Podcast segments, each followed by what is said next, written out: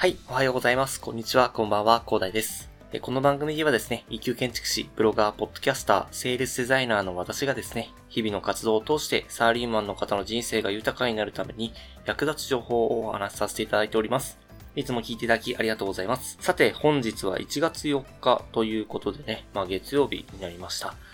はい、仕事始めの方も多いのではないでしょうかね。ほんとね、今年は正月が明けてすぐに月曜日ということでね、なかなか気が重いっていう方も多いのではないでしょうか。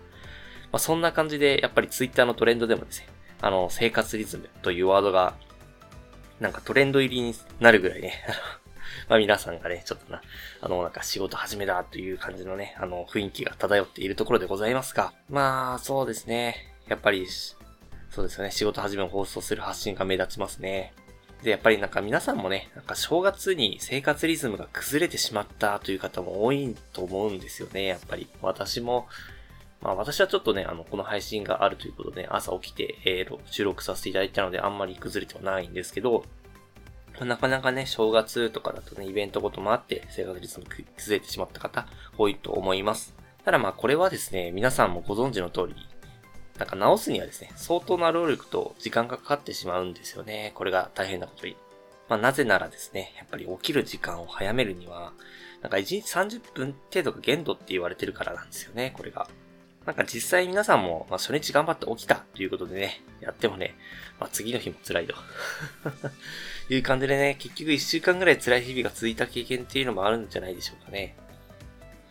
まあこれは、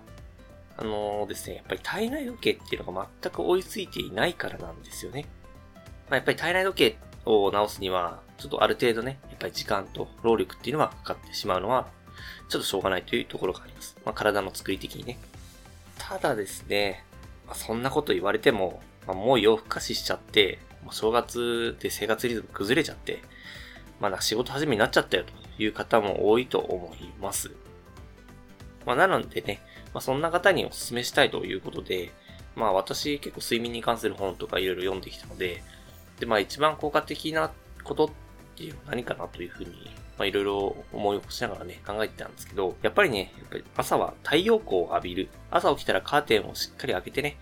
しっかり太陽光を浴びるということがね、重要になってきますので、まあこれぜひね、皆さんに実践していただいて、まあより早くね、その生活リズム、崩れた生活リズムっていうのを、まあ、正していっていただきたいと思いましてね、本日お話しさせていただきたいと思ったんですよね。その太陽光には、その体内時計をリセットする効果があるので、まあ、ぜひね、えー、まあ、生活リズムをね、早くリセットして、で、またね、気持ちのいい生活っていうのをね、まあ、生活リズムに整ったね、生活っていうのを早く取り戻していただいて、気持ちよくね、生活していただければと思いますね。まあ、そんな感じでね、今日はね、あの、ツイッターで生活リズムっていうね、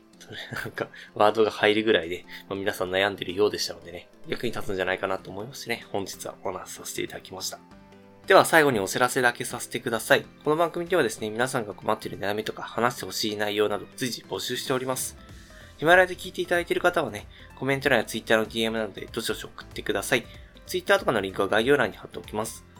他のプラットフォームでお聞きの方はですね、Twitter で DM をいただけると嬉しいです。アカウント ID はですね、アットマーク、アフター、アンダーバー、ワーク、アンダーバー、レストで、スペルがですね、アットマーク、AFTER、アンダーバー、WORK、アンダーバー、REST です。どしどしお待ちしております。